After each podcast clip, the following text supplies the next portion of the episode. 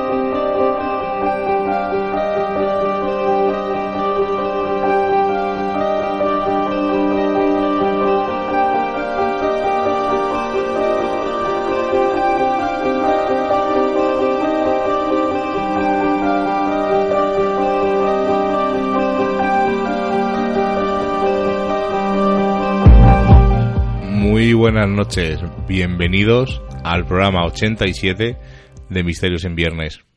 Un viernes más, como es costumbre, en Radio Vallecas, en la 107.5 y si estáis en Vitoria Gasteiz, en Radio Siberia, en la 91.8. Un programa un tanto especial, un programa lleno de testimonios, lleno de vivencias. Muchas eh, van a ser, bueno, muchas, unas poquitas van a ser a viva voz, otras nos han dado el permiso para contar estos testimonios. Y hablaremos sobre eh, casos del más allá, duendes, casas encantadas, todo contado por los testigos en persona a nosotros, tanto a Seila, buenas noches, como a mí. Muy buenas noches.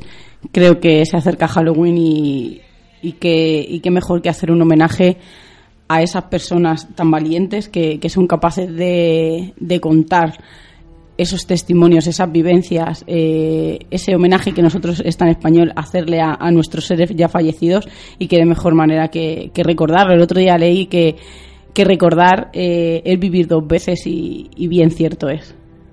Y antes de pasar a las noticias, porque tenemos noticias y agenda, eh, quisiera dar las gracias a la gente que ha puesto comentarios tanto en iVoox como en Facebook, en todo los sitios donde hemos compartido el programa, eh, felicitándonos que hemos sido valientes, que hay que hacer más programas como este, darle las gracias a Serach, a Pedro que participaron, eh, hubo gente que no pudimos eh, que, que, participaran porque al final se nos iba de las manos, tenemos una tertulia pendiente con Isabel Pagán y con Enrique, tenemos una tertulia pendiente con nuestra bruja favorita, ella sabe quién es, bueno, todos sabéis quién es, estamos hablando de Laura Martí, y queremos hacer no queremos eh, hacer programas asiduos así, pero casi casi nos lo pide eh, no, el público, sino nos lo pide lo que vemos en, internet, en Facebook.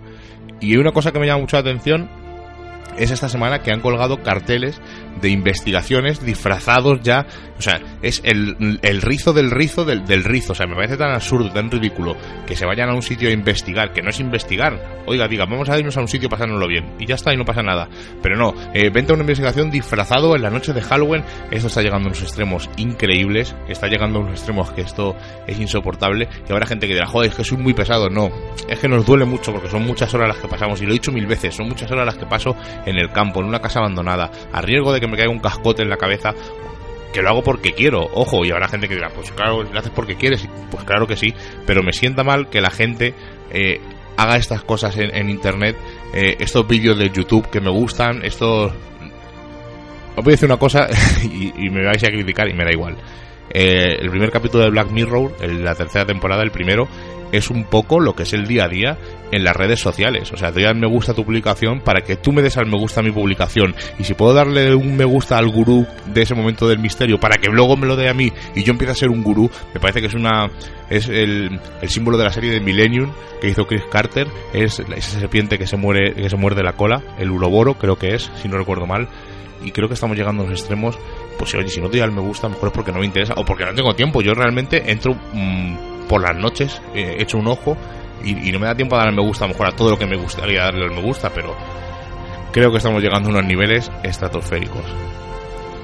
Yo pienso que si, que si no me dedicara a esto o no fuera mi, parte de mi vida todo esto que hacemos, lo vería casi de igual manera que lo veo ahora mismo, porque es solo meterte en cualquier página y ver el circo que se monta y ya no solo el circo, sino el, el poco respeto que tienen de unas empresas a otras que yo creo que ahí es donde está empezando la, la, guerra verdadera porque es a ver quién hace más espectáculo. Entonces, al final, creo que, que, se les está yendo de las manos, que se les ha ido ya de las manos, evidentemente.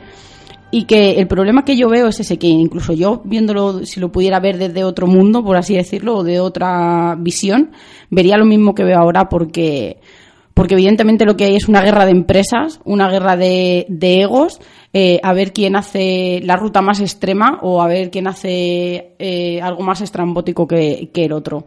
Más que yo creo que, que no hay más que aportar. Pues como hemos dicho, no hay más que aportar. Vamos a pasar, como siempre, a las noticias. Noticias y agenda del misterio.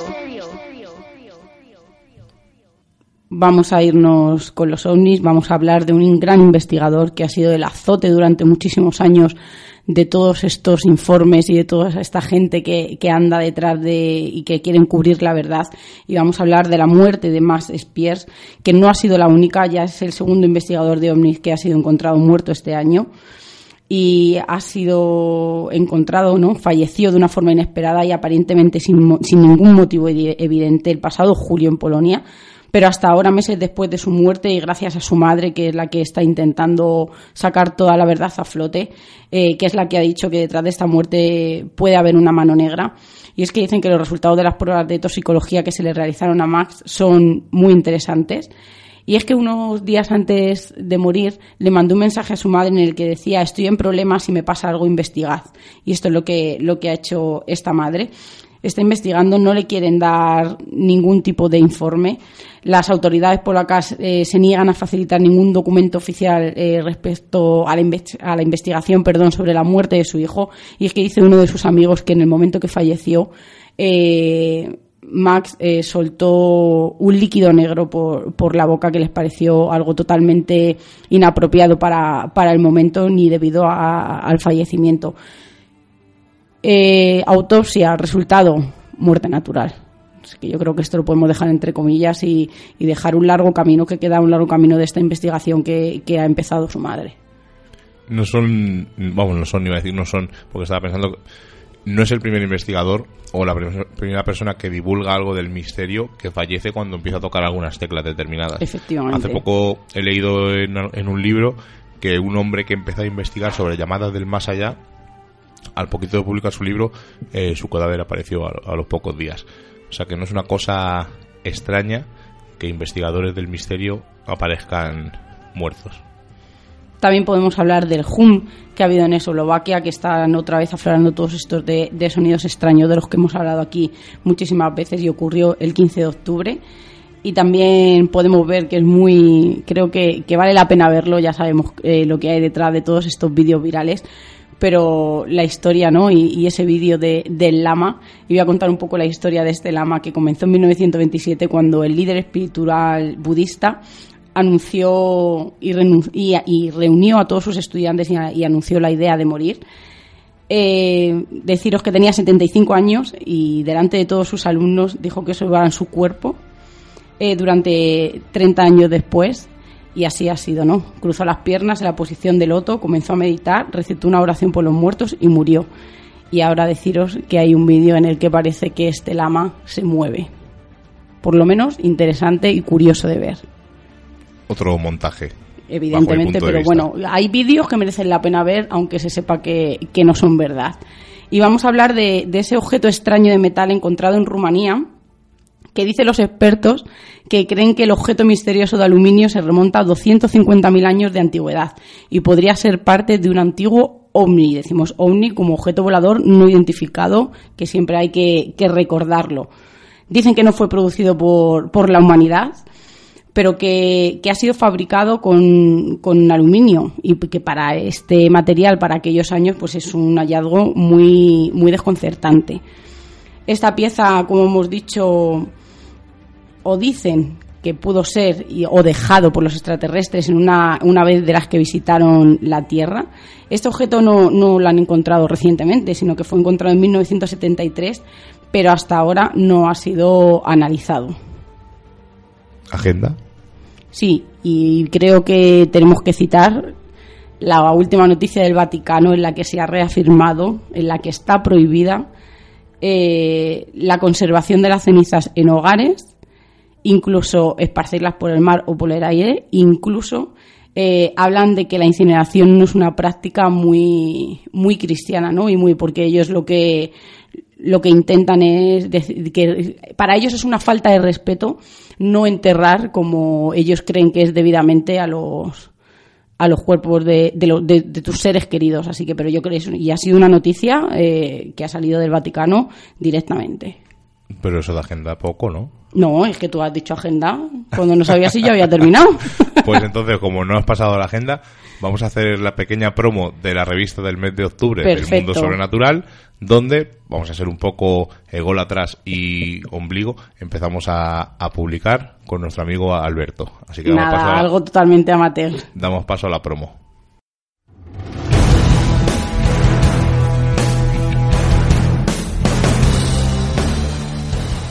Muy buenas amigos, soy Alberto Muñoz de la revista digital El Mundo Sobrenatural. En este mes de Halloween, este mes especial de octubre, tenemos el décimo número y último del año 2016. Eh, haremos un pequeño descanso hasta el próximo número que saldrá en enero del año 2017. En los contenidos de este mes tan mágico tenemos en las pesadillas de Freddy Contamos con dos relatos, uno de Silvia Moldero y otro de Paco Granados, los colaboradores habituales de la revista. Descubrimos la Noche de los Muertos en varios países del mundo. Hablamos de la Deep Web. Eh, tenemos un ritual para Halloween. Descubrimos los orígenes de esta noche tan maravillosa. Eh, contamos con el ranking de las ocho mejores series de televisión de terror.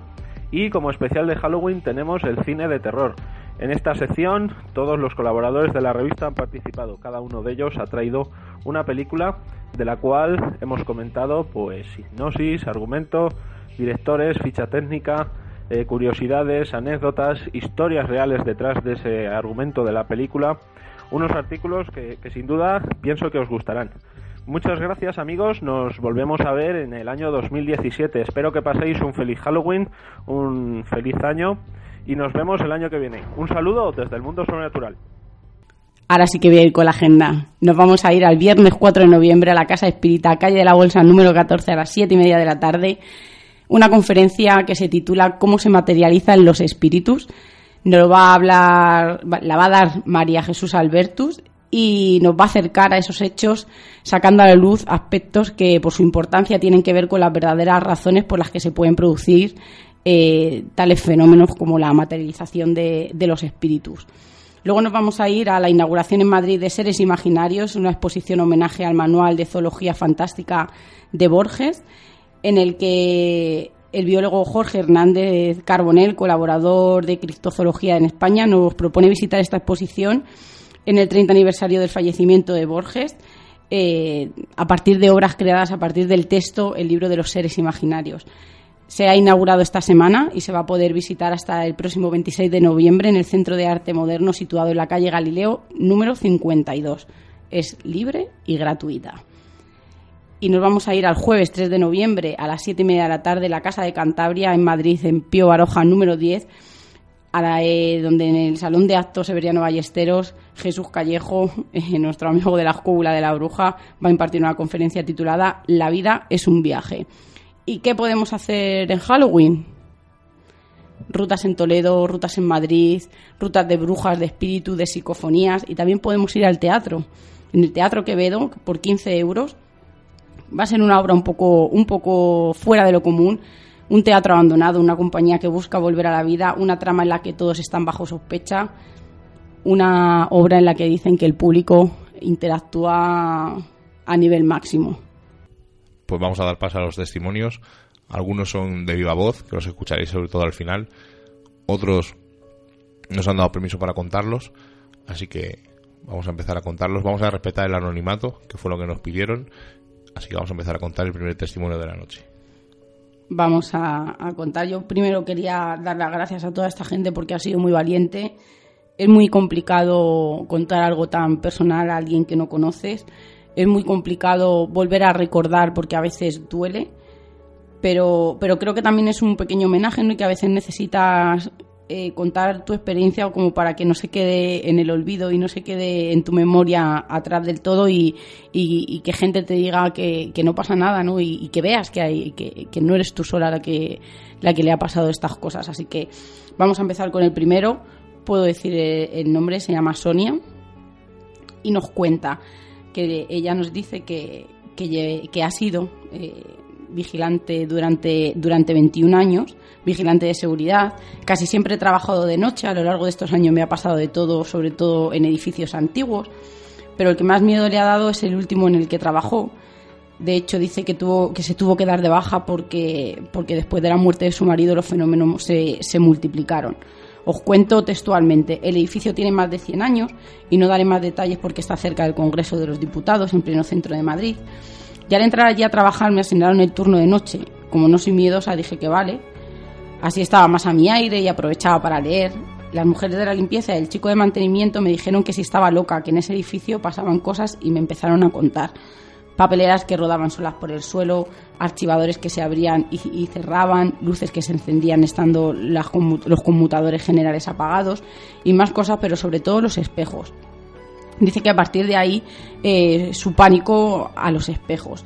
El edificio tenía siete plantas y las escaleras eran de mármol y forja preciosas y en cada rellano de la escalera había un espejo de, unos cinco metros con filigrana y coronado por un carionte con un banco de mármol debajo eh, para sentarse. En esos espejos he visto de todo, desde caras asomándose, personas que bajaban por las escaleras conmigo cuando daba la ronda oscura solo con una linterna, sombras rojas que cruzaban los espejos de lado a lado. Y lo que me hizo darme de baja porque pensé que me iba a volver loca fue una noche donde yo tenía la garita de seguridad que era al lado de la puerta principal. Un enorme portalón de hierro, oí un susurro muy fuerte automáticamente, miré las cámaras de seguridad que tenía 30 distintas y vi en la puerta de al lado, al otro lado de la garita, que era una puerta de entrada de mercancías, como algo, como una sombra que se acercaba al videoportero y se activaba la cámara de seguridad a continuación. Pulsaba el timbre de salida del edificio y la cámara se giraba para enfocar a la persona que llamaba al timbre y a continuación un lamento horrible. A mí me iba a dar algo, pasé toda la noche encerrada en la garita sin salir ni para dar la ronda. Cuando llegó el relevo a las 7 de la mañana, le conté lo que había pasado. A la vez llegó el chico de mantenimiento y me dijeron, vea por café y nos lo tomamos juntos hasta que te tranquilices. Cuando llegué con los cafés estaba viendo la grabación de las cámaras y pudimos ver toda la secuencia de, los, eh, de lo que yo les había contado estaba grabado en la copia de seguridad. Todo lo que ya había visto quedó grabado. Fue a las tres y media de la madrugada. Ese día me di de baja. Después tuve que volver porque la empresa se negaba a cambiarme de edificio y pasaron más cosas. Pero esta fue la que más me impactó. Entonces yo, yo le pregunté que si había muchos testimonios de gente que les había ocurrido cosas y ella me dijo que sí, que el chico de, mantenimiento se quedó un poco asustado y que ya empezaron a eh, salir muchas más, muchas más historias de que le habían pasado a él y chicas de la limpieza, aparte de lo que le habían contado y se, la- y se lo estaban contando con mucho más tipo de detalles.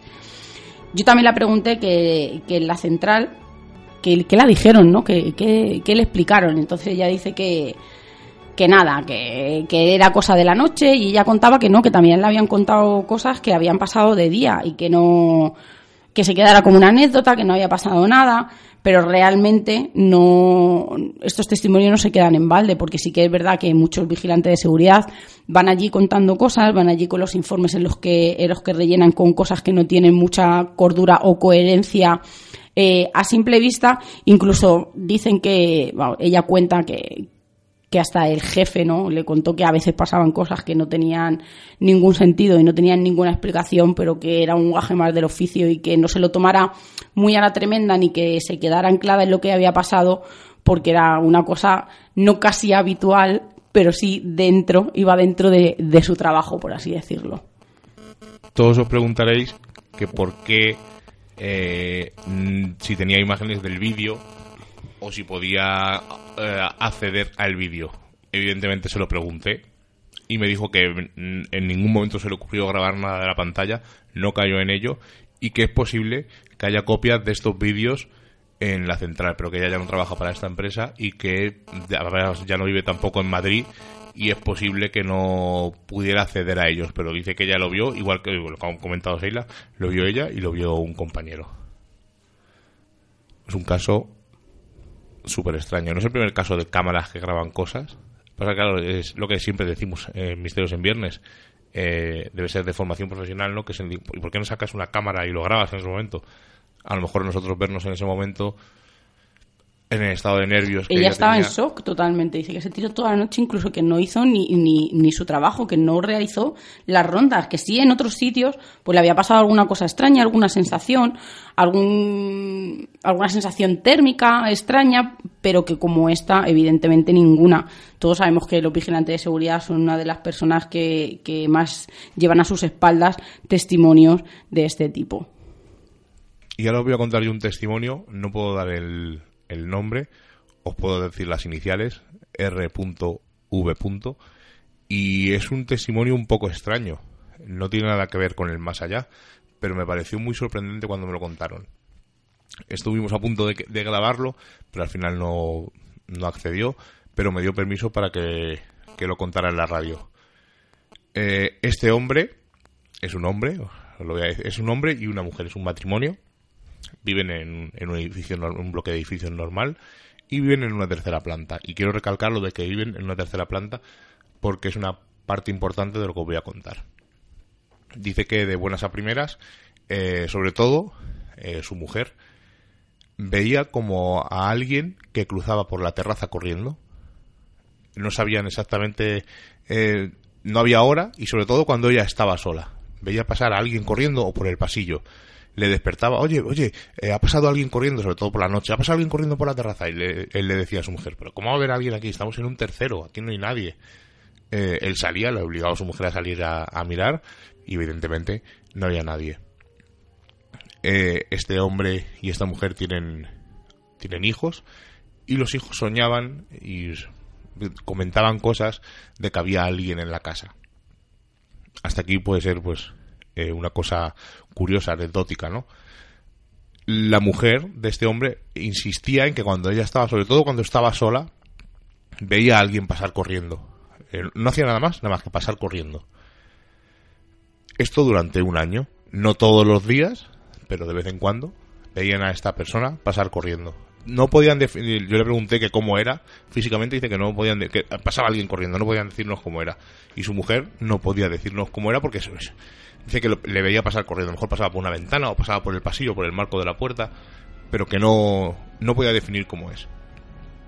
Bueno, pues eh, pasa el tiempo y eh, esta mujer, eh, donde va a cortarse el pelo, hay traba amistad con el peluquero, que es una persona de Latinoamérica, y dice que es un poco brujo. Entonces esta mujer, pues, eh, un poco eh, preocupada por esta cosa que veía, le comenta a este hombre, al peluquero, que si él, le podría ayudar. Entonces él dice que es bueno, que le podría eh, ver qué pasa en su casa. Dice que ve algo raro, que ve a alguien, eh, no es una persona, sino que dice que es como una especie de duende. Y le dice que no es malo, pero le dice, y más me lo dijo él textualmente, es puñetero. Dice, no te va a hacer nunca daño, dice, pero se intenta asustar. Y él decía, eh, claro, ya le preguntaba, oye, ¿y por qué esto está en mi casa? Y él decía que algo de madera, que veía que este duende dormía en algo de madera. Ella, dice, no tengo nada, o sea, tengo mis muebles y tal, dice, no, no, no, un, un animal, un animal de madera. Ella decía, no, tengo mi casa con los muebles de madera, pero no. Al llegar a la noche y comentárselo a su marido, caen en la cuenta de que hacía año y medio la madre de este hombre, de R, había ido a las Islas Canarias y les había traído de recuerdo una salamandra grande de esas de maderas, tipo, él me decía, tipo como la de Gaudí, pero de madera, muy grande, además eh, dice, no llegaba al metro, pero casi, casi. Y como no sabíamos dónde ponerla, la pusimos en la terraza. Ellos rápidamente se dieron cuenta.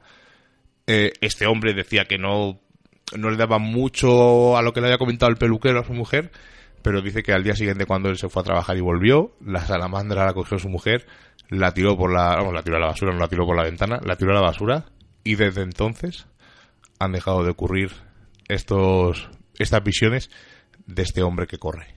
De ahí tenemos un claro ejemplo de que siempre decimos que, que los objetos tienen vida, ¿no? O a veces incluso alma. Pero lo, impresionante sería, ¿no? Que una cosa tan bonita tirada en la basura eh, llamaría la atención y se, casi seguro que alguien se la llevará a su casa y ese duende anda rondando por hogares y hogares y, y no sabemos dónde andará o si seguirá haciendo de, de las suyas. Pero lo curioso es eh, lo que le dijo el hombre, ¿no? Dice, no es malo, dice, pero es puñetero. Él dice, nos intenta asustar. Dice, no va a hacer nada, dice, pero se intenta asustar. Y luego él recordaba, dice, claro, y las niñas decían, no, eh, y eh, vete de aquí, vete, eh, soñando. Ellos A lo nunca mejor las nada, molestaba, sino que a lo mejor las él, él achacaba, a lo mejor las molestaba durmiendo y ellas entre sueños. Dice, no, no sé, fue algo un poco extraño y curioso y quería que, que lo supieras. no vamos a ir a otro testimonio de esos que, que dan ternura, que en el momento que te ocurre quizá te, te, rompe tus esquemas, pero, pero realmente y al final terminas recordándolo y casi agradeciendo que te haya pasado a ti esa experiencia. Vamos a, a contar, vamos a decir que es anónimo porque tampoco ha querido que, que diéramos un nombre y, y es una chica y nos cuenta que cuando falle- falleció mi abuela siempre había vivido con nosotros. Al día siguiente del entierro yo estaba tumbada en el sofá del salón y estaba cubierta con una mantita, la cabeza incluida, pues escuché perfectamente el sonido de las alpargatas de mi abuela con su característico caminar y yo esta- estaba totalmente despierta, ella asegura que estaba totalmente despierta. Como de toda la vida nos han ocurrido cosas muy extrañas en casa y fuera de ella solo pensé, ala, ya está aquí la abuela, y no le di mayor importancia. Después fueron infinitas las veces que de repente, sobre todo su habitación, comenzaba a oler a su colonia. También objetos que desaparecían y aparecían en los lugares más insólitos. Más tarde construimos una casita de muñecas, pues bien por el día no había actividad en ella, pero por la noche, cuando todos estábamos acostados, escuchaba perfectamente cómo se abría y cerraba la fachada frontal, que es la que da al interior de la casita. También si algún tornillo se perdía por el día y no lo encontrabas, sorprendentemente por la mañana lo encontrabas dentro de esta. También por el día podías escuchar cómo alguien trasteaba en la habitación donde había una gran caja donde se hallaban los muebles y objetos ornamentales de la casita. Una vez finalizada y colocada en la antigua habitación de mi abuela, reconvertida en una sala, seguía siendo típico escuchar cómo enredaban en la puerta, incluso ver de refilón cómo se iluminaba el interior solo, y con una luz diferente a la que estaba puesta de, la bombilla. Mi madre me dijo que, que la ilusión de mi abuela siempre era haber tenido una casita de muñecas como esa, dice, así que supongo que estaba encantada con la que teníamos. También por las noches me despertaba de madrugada y era muy habitual que en el pasillo, que el pasillo estuviese iluminado con una luz blanca muy potente que se encendía y se apagaba y volvía a encenderse después de unos segundos o a veces minutos. Era imposible por la estructura del pasillo y disposición del, edificio que fuese una luz de procedencia externa. También a veces un frío, un frío glacial de segundos de duración, notar cómo me tocaban clavándome un dedo por la cintura, esa sensación de que te están observando, meterme una camiseta dentro del cajón del pan que se encontraba hace un segundo en el cuarto de baño y ver por el rabillo del ojo como una nebulosa blanca salía pitando por la puerta de la cocina. y dice que todo esto la pasaba muchas veces cuando ella estaba sola en casa. Dice que nunca se asustó porque, porque sé que solo quieren, porque no es uno solo, que sepamos que están allí y, eh, para protegerlos. Dice que considera bromas cariñosas todas estas cosas que le hacen. Ella cuenta que su abuela ha ido a verme, ella dice, ha venido a verme dos veces. Son sueños que no lo son, tan reales como que el cielo es azul. Una vez eh, dice que vino sola y otra con una hermana fallecida también hace años, a la que nunca conoció en vida. Pero esta última se quedó en un segundo plano callada y sonriendo. Mi abuela me dijo que se alegraba de verme, que estaba bien y que tenía que irse ya y siempre se niega a decir dónde más, eh, dónde ha ido por más que insisto. Y dice, ya lo sabrás cuando llegue tu hora. Tampoco me quiere decir cuánto tarda en llegar a ese lugar. Siempre tienen mucha prisa. También es cierto que nunca he buscado y mucho menos provocado estas situaciones. Respeto profundamente que cada uno debe estar en su dimensión, pero cuando naces con esta sensibilidad, eh, pues hay que aceptarlo y vivirlo con la mayor normalidad posible. Dice que lo que cuenta son anécdotas que le parecen bonitas, pero también muchas otras la han ayudado y lo siguen haciendo en su vida personal y profesional. Dice que forman parte de ella y que siempre lo ha aceptado. Creo que, es uno de esos testimonios que, tenemos muchas cosas en común, ¿no? Eh, esas sensaciones de cuando alguien muy cercano se te va, ¿no? Que parece que todavía no se ha ido y sigue haciendo como su vida cotidiana o que te acaricia como, como te acariciaba siempre.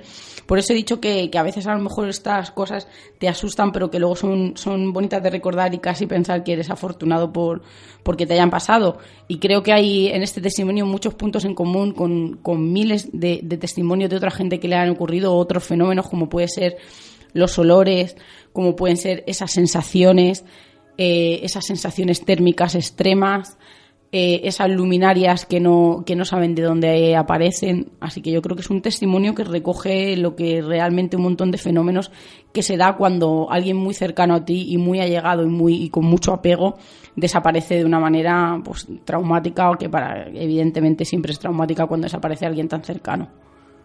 Y hablando de, desapariciones traumáticas, voy a contar un caso que nos llegó ayer mismo.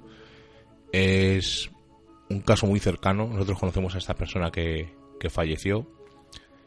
Es un chico joven, eh, no, es, de aquí, es, vamos a decir que es de Extremadura. Y le conocemos personalmente, le conocimos personalmente. Era amiguete nuestro.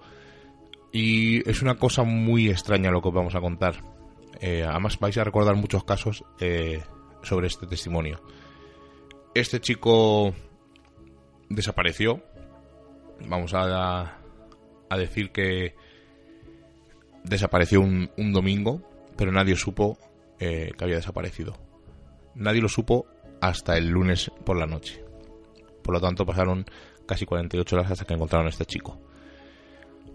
Una persona muy allegada a él y conocida nuestra, eh, siempre que iba a trabajar eh, este chico trabajaba en un bar, pasaba por la puerta del bar y él siempre estaba en la terraza y siempre se saludaban y si iba con tiempo pues se tomaba un café. Esta mujer pasa por allí un lunes, casi a las 3 de la tarde, que es cuando él estaba, y le saluda. Le ve en la terraza, liado haciendo sus, sus quehaceres en el bar, y le saluda. Y él no le presta atención. Y dice, ah, bueno, es que está, está liado, esta persona dice, ah, está liado, ya le veré cuando salga de trabajar. Lo curioso y lo sorprendente de este caso no es solo que le vea a una persona, sino que sus dos compañeras de trabajo también le ven, también le conocían y le ven en la terraza haciendo cosas.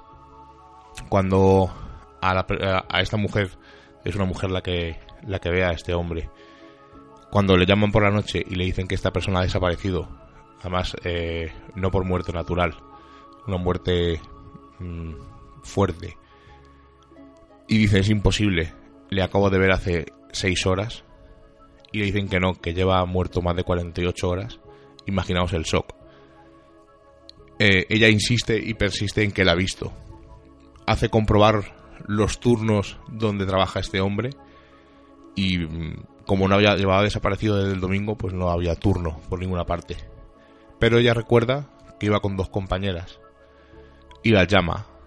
Eh, como puede, imagino, está destrozada. Más cuando nos lo contaba ayer, estaba muy, muy afectada todavía y, desapareció hace cuatro años.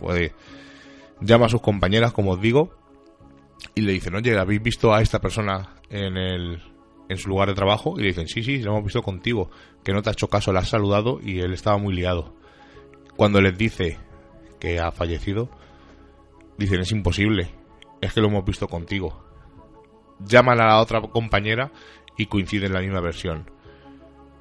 Es un caso muy cercano a nosotros, pero es un caso muy típico tanto de los libros como el de Estoy bien de JJ Benítez, como de casos de aparecidos que se aparecen eh, cuando la otra persona no saben que esa persona ha fallecido.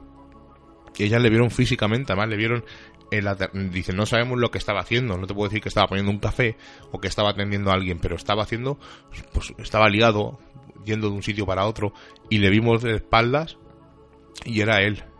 O sea, que no, no es que solamente le vieran de espaldas, sino que le vieron su forma de andar. Cuando tú conoces a alguien muy bien, muy bien, muy bien y le ves, aunque esté de espaldas, sabes que es. Y no solamente ella, sino que le vieron tres personas. No hay nadie más en ese bar que sea físicamente igual que este chico. Y desde luego eh, es un testimonio muy, muy curioso. Además, casi no hay margen de error para, para pensar que, había sido otro día, porque como esto ocurrió un lunes, a lo mejor te ocurre un jueves, que era lo que yo decía, y tu rutina de todos los días de pasar por allí o de tomarte el café, pues a lo mejor hubieras hecho dudar, oye, fue ayer cuando le vi, o a lo mejor a veces no, pues es como cuando aparcas el coche en el mismo sitio y a veces dudas de, de qué día, dónde lo has aparcado pero al ser lunes no había ningún margen de error, como ella decía, no, es que era lunes, entonces no había ningún tipo de duda en el que yo eh, sabía que, el domingo no había ido a trabajar y era el primer día de la semana en la que yo pasaba por aquella, por aquella terraza. Además, es muy importante, creo decir, que el vínculo que tenían estas dos personas era muy fuerte. Era una de esas personas que, que no era su casa, pero como, como si lo fuera, incluso hasta el detalle de que tenía llaves propias de la casa donde vivía esta mujer para que entrara y saliera cuando le diera la gana. Y, lo que a mí más me impresiona de, todos estos testimonios, lo voy a repetir, es que lo está contando alguien que sabes que todo el mundo cuenta su verdad, evidentemente. Yo, yo parto de ahí. Pero que te lo cuente alguien que, que es familiar tuyo, que te cuente algo de alguien que conoces y que has tenido un vínculo personal con él, es, es muy impactante y te hace replantearte muchas veces todo esto que nosotros hablamos en la radio o que vamos buscando por las noches o por el día o que vamos buscando en casas con historia o sin historia, pero aquí te, topas con la realidad y te, y te hace casi incluso pararte y replantearte todo lo que todo lo que tú piensas y todos esos valores que tienes ahí detrás. Ahora voy a pasar al siguiente testimonio. Voy a dar las iniciales, es A.I y cuenta que cuando tenía ocho años nos fuimos de viaje mis, mis padres y mis dos hermanos a Santander. Salimos de madrugada sobre las cinco y media de la mañana. Yo estaba con un mal presentimiento porque antes de despertarme soñé con algo malo. Eh, por más que dije que me encontraba mal y que no quería ir, me dio lo mismo. Salimos de casa y después de unas horas eh, que estaban todos dormidos, menos yo y mi padre que conducía, pasamos por un túnel y me chocó ver a una chica como en camisón eh, ya que estaba como lloviendo. Al cabo de unos segundos vi como el coche se precipitaba al vacío y vi como toda mi vida pasaba por mis ojos. Yo solo podía pensar, ¿cuándo vamos a dejar de caer? Después abrí los ojos y recuerdo a mi madre ensangrentada, pero la gente decía que la sangre, la sangre es de la niña, corred. Nos llevaron al hospital y para resumir, me cuenta ella, todos vivimos y todos salieron casi ilesos pero dice que lo que se le quedó en la grabada, eh, grabado en la cabeza, lo que le dijo el médico, nena, por un milímetro no estás muerta del golpe que tenías en la cabeza, has vuelto a vivir. Después de dos años, y para recuperarnos de todas las roturas y, de todo y todos esos golpes que tenía, dice que, fuimos a la casa de las familias, eh, de unos familiares que les estuvieron ayudando y dice que dijeron que nos caímos por un barranco de 25 metros, que caímos a un río que en ese momento estaba seco, que no había valla de protección porque estaba rota, la carretera la llamaban la carretera de la muerte y me dijeron que cuando un conductor ve a una mujer de blanco, se cae por el barranco igual eh, que le pasó a ella. Entonces yo conté mi testimonio, lo que yo vi en ese momento, dice que todo el mundo se quedó pálido dice que nunca ha vuelto a pasar por ahí y que evidentemente cada vez que ve barrancos o, túneles se acuerda de esta traumática experiencia. Aquí tenemos uno de esos testimonios que no son bonitos de recordar, de esos, de ese presentimiento, de ese malestar que, encuentran algunas personas. Siempre cuando hay alguna catástrofe aérea, por ejemplo, hay alguien que se queda en tierra. O, algún barco porque ha tenido un presentimiento, un presentimiento perdón, horrible eh, que le ha hecho incluso quedarse, quedarse atrás, que yo, yo siempre pienso, madre, cómo será ese presentimiento para que te, para que dejes irte tu, tu avión o tu, o tu barco eh, en ese momento. Pues esto es lo que le pasó a esta chica, nadie la hizo caso. Y, y, ocurrió y ocurrió esto. No es que eso lo viera la chica, es que ya había tenido el presentimiento anteriormente de que algo iba a ocurrir. Es un poco, me recordó, aparte de al- los típicos casos de chica de la curva, ¿no? O niña de la curva, me recordó a cuando hablamos de las leyendas japonesas al túnel, donde decían que si entrabas y en el espejo que había en mitad del túnel veías te- tu reflejo o el reflejo de un fantasma, eh, no salías de ese túnel. Claro, si, si la cosa es que a lo mejor la chica de la curva está para avisarte, ¿no? De que ahí ha habido un, un problema, un accidente, o para avisarte de, de esa mala, de esa mala carretera. Pero esta, eh, según nos dice, es que cuando la ves es cuando ocurre. Porque ella, eh, este espíritu, que me imagino que, estará atormentado, lo que, lo que hace es, eh, yo viví esto, vosotros también lo vais a vivir. Y vamos a pasar a los testimonios de viva voz. Tenemos tres. El primero es de una casa encantada, o supuesta casa encantada. Una compañera nos la ha contado y lo hemos grabado. Y esto es lo que nos cuenta sobre la última familia que ha vivido allí. Esa casa es del banco, ¿vale? Y la alquilan. Y por lo visto nadie dura más de un, mes en esa casa, porque siempre empiezan a pasar cosas raras. Y los últimos que, estuvieron ahí era una madre con su hijo. Y los dos vieron cómo una niña pasaba por de la... A ver, en, los ba- en el baño que hay abajo, ¿vale? Es como un chalet. Es un, el- es un duplex. Sí. Y en el baño que hay abajo es de estos baños sin ventanas, sin nada, ¿vale? Y ellos estaban en el salón y, y vieron los dos cómo pasaba una niña y se metía corriendo al baño y cerraba la puerta. Pero ellos vieron cómo cerraba la puerta. Escucharon, o sea, Ah, vieron, vieron, Vieron pasar, pasar a la niña y la puerta que se cerraba. y la puerta que se cerraba. La puerta no tenía pestillo ni nada de eso, ¿vale? A la que fueron para allá la madre intentó abrir la puerta, la puerta no se abría como que habían echado un pestillo, que no había. Y venga, lo estaban intentando y como vio que no tal, llamaron a la Guardia Civil. Eh, vino la Guardia Civil, tiró porque- la puerta abajo. Porque pensaban que había alguien dentro. Claro, porque es que ellos la habían visto, a la niña, que se metió en el baño. Entonces llamaron a la Guardia Civil, la Guardia Civil vino, tiró la puerta abajo y no había nadie. En ese mismo momento cogieron las, las cosas y se fueron. Y la casa sigue vacía. De momento sí. ¿Y, y la gente que había estado antes también le había pasado cosas o eso? sí, sí, sí, por eso no, por eso se habían ido. No duraban ni un mes. Le preguntamos que si eh, sabía de que había- o sea, de la denuncia si se podía acceder a ella, dice- me- nos comentó que no. Eh, ya habéis visto que lo, lo hemos grabado de movimiento de gente, estábamos en la calle charlando y le pregunté que si alguna vez había ido ella a esa casa a ver si ocurría algún tipo de fenómeno porque nos va a describir una serie de fenómenos que se observan desde fuera. Ella dice que no, pero una amiga suya sí ha ido y esto es lo que nos cuenta. ellos veían como, eh, o sea, por la ventana veían como el reflejo de la tele, ¿vale? Y se fueron a acercar a la valla y a que se acercaron a la valla, eh, la Mari desde atrás escuchaba la tele y ellos no veían nada, o sea, ellos no escuchaban nada, estaban cerca ni veían ya el reflejo de la tele, ¿vale? Y a la que se alejaron de la esta, empezaron a ver otra vez el reflejo de la tele, pero la Mari ya no, o sea, ya no se escuchaba la tele. O sea, el reflejo no es, como cuando estás viendo la tele que se pone más claro y más oscuro. Eso es, eso es. Y no puede ser el reflejo de alguna casa que esté por aquí cerca No, o... porque no hay alrededor, no había nada, no hay nada, es como es dentro del pueblo, pero es una casa como un, a- un poco apartada. Sí, que ¿sabes? Que está un poco más, sí. nos dijo dónde estaba la casa y eh, no descartamos acercarnos en un futuro a ver si podemos ver qué ocurre allí.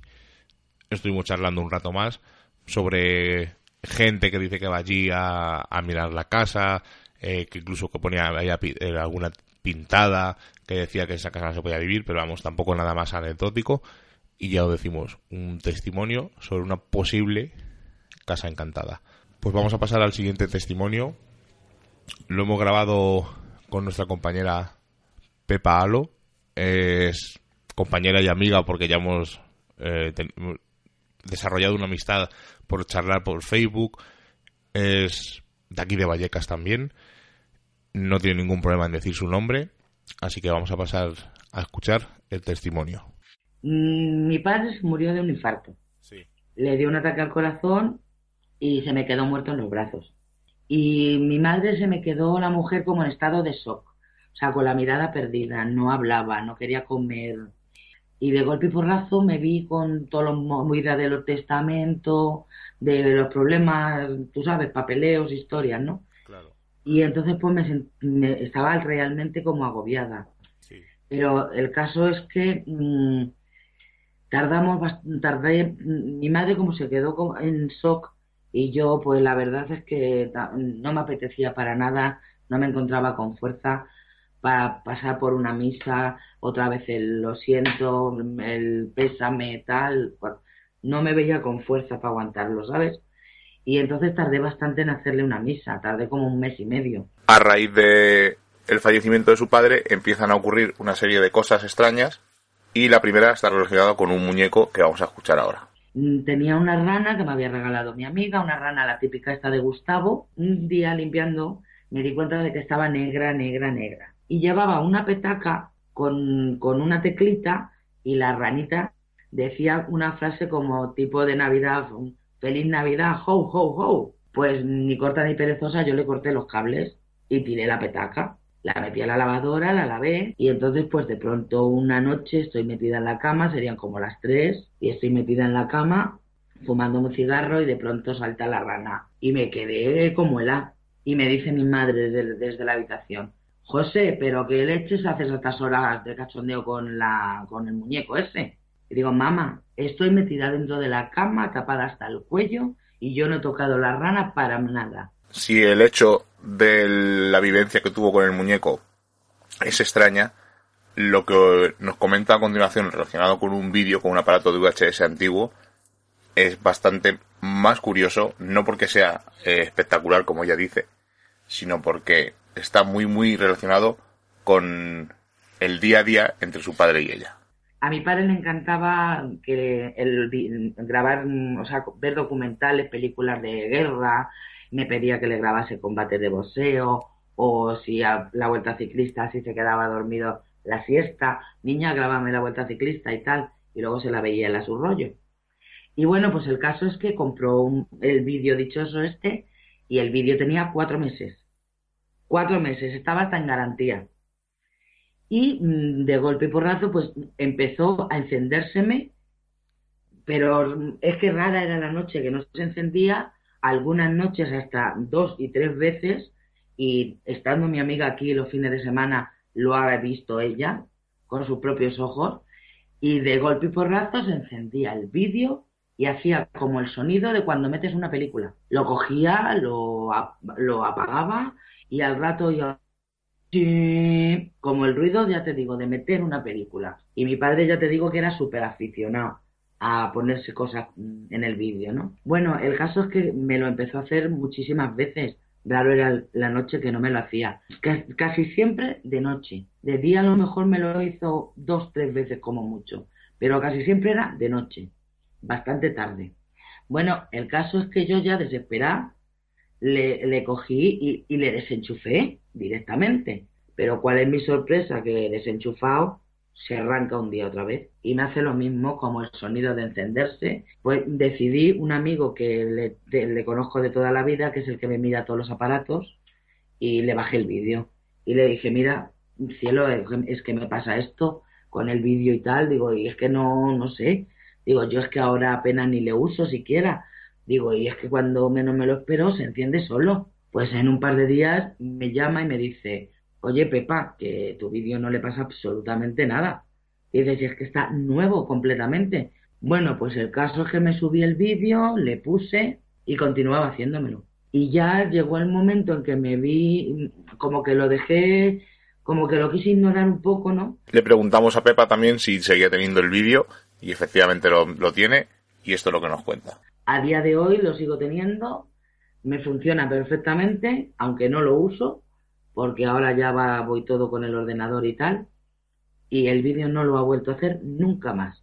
Fue hacerle la misa y dejar de hacerlo totalmente. Cuando lo comentamos a Pepa si ella pensaba que era su padre el que hacía este ruido en la máquina o algo relacionado con el, en el vídeo o algo relacionado con, con su padre, nos comenta esto. Entonces yo pienso que él notó que yo estaba pasándolo muy mal y que estaba muy agobiada y que mm, como él y yo teníamos mucha conexión con el tema vídeo, de grábame tal cual, me veía muchos documentales con él y tal, pues como que él hubiese querido transmitirme calma a través de del vídeo, como diciendo, tú sabes que a mí el tema de grabaciones y tal, me, lo hacías tú siempre, es como una manera de decirte estoy aquí, estate tranquila, ¿no? Y yo pienso que fue como una, man- como una manera de él querer darme calma, ¿no? De decirme tranquila, que vas a poder con esto, que estoy contigo y que, que fuerza, ¿no?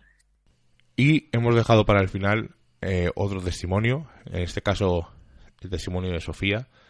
Es un nombre falso, hemos respetado su anonimato, ella quería que le llamáramos Sofía.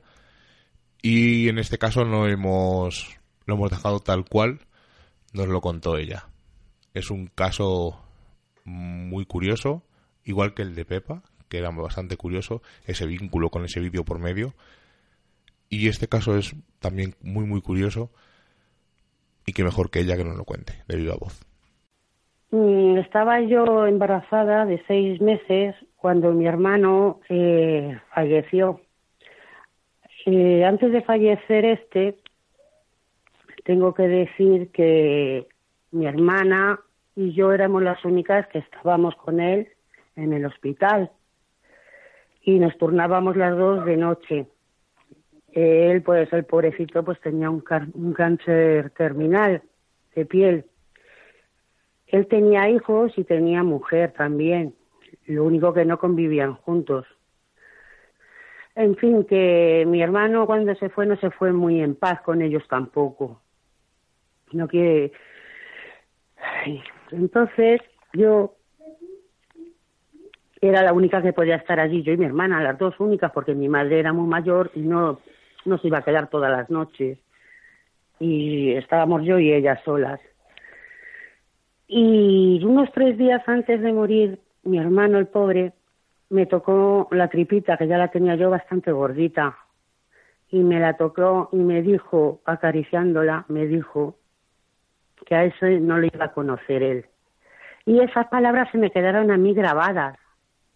Pero bueno, no le di mucha importancia. Eh, antes, bueno, antes de, de esto quisiera recalcar algo.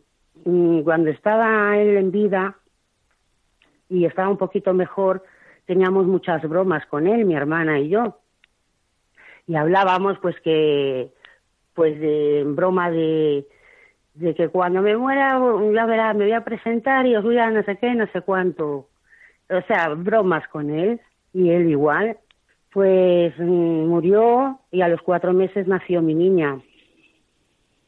Ya cuando a mí me dieron el alta del hospital, en, una vez ya en casa, tranquilita, mi marido eh, trabajaba en un baño, entonces venía muy tarde. Entonces yo pues tenía que pasar pues todo el tiempo sola en casa. Bueno, pues estando con mi niñita en casa ya, la dejé en la habitación, en el carricoche, pues dormidita. Y yo pues me fui al salón a ver la tele. En esto de que me levanto, digo, para echar un vistazo a, al- a la niña. Y yo, que no estaba pensando ni siquiera en mi hermano, ni nada, en la muerte, ni en nada, no estaba pensando en nada.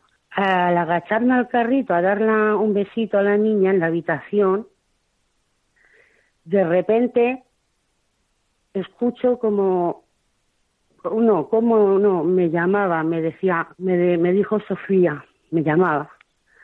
Y yo entonces, según me erguí para darle el beso, al escucharlo, me levanté con un escalofrío y me quedé helada, o sea, paralizada totalmente, no sabía, yo aparte que soy muy miedosa, siempre lo he sido. Cogí y, y me salí para afuera al descansillo de, de la escalera porque la puerta estaba muy cerquita del dormitorio. La abrí, la dejé de, de par en par Y desde ahí yo pues miraba a la niña si lloraba, pero yo no era capaz de entrar ni siquiera al dormitorio, no era capaz. Para, mm, no sé, algo me impedía entrar, era para adelante, para atrás, no podía. Todo mi temor era, digo, madre mía, digo, como empieza ahora la niña a llorar, tengo que entrar. Pues lloró la niña, claro, la tocaba ya mm, de comer, comía cada tres horas y la niña pues tenía que comer.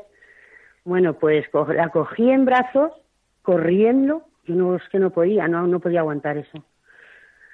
Le empecé a hacer el biberón, me salí para, para el descansillo y ahí se lo daba a, la niña. Bueno, estuve así dos días y esperando a que viniera mi, mi marido. Yo solo contaba a mi marido, pero mi marido no me creía. Mi marido me llevaba por toda la casa y me, me, abría las puertas y me decía, mira, aquí no hay nadie. Se iba a otra habitación, aquí no hay nadie. O sea, no me creía eh, nada. Pues yo me lo callaba y llevaba así pues dos, tres días, pero llegó un momento en que yo ya no podía, esto conté a mi hermana. Mi hermana vivía muy cerquita de mí. En un principio tampoco me creía mi hermana, pero bueno, ya pues viendo cómo estaba yo y eso, pues hasta mi sobrino, el hijo de ella, pues se tuvo que venir a mi casa a dormir, estuvo como dos o tres meses en mi casa durmiendo. Yo fui a psicólogos y los psicólogos pues me decían que, que era mi cabeza, que era el posparto, que podía ser el posparto, que no sé qué. Fui al de cabecera, igual lo mismo me decían, que era mi cabeza. Digo, bueno, pues seré yo, pero yo lo escuchaba por toda la casa, es que era imposible. Y es que me pasaba cuando yo estaba sola, siempre. Siempre cuando yo estaba sola. Si me iba al salón, le escuchaba que me llamaba. Si me iba al dormitorio, lo mismo.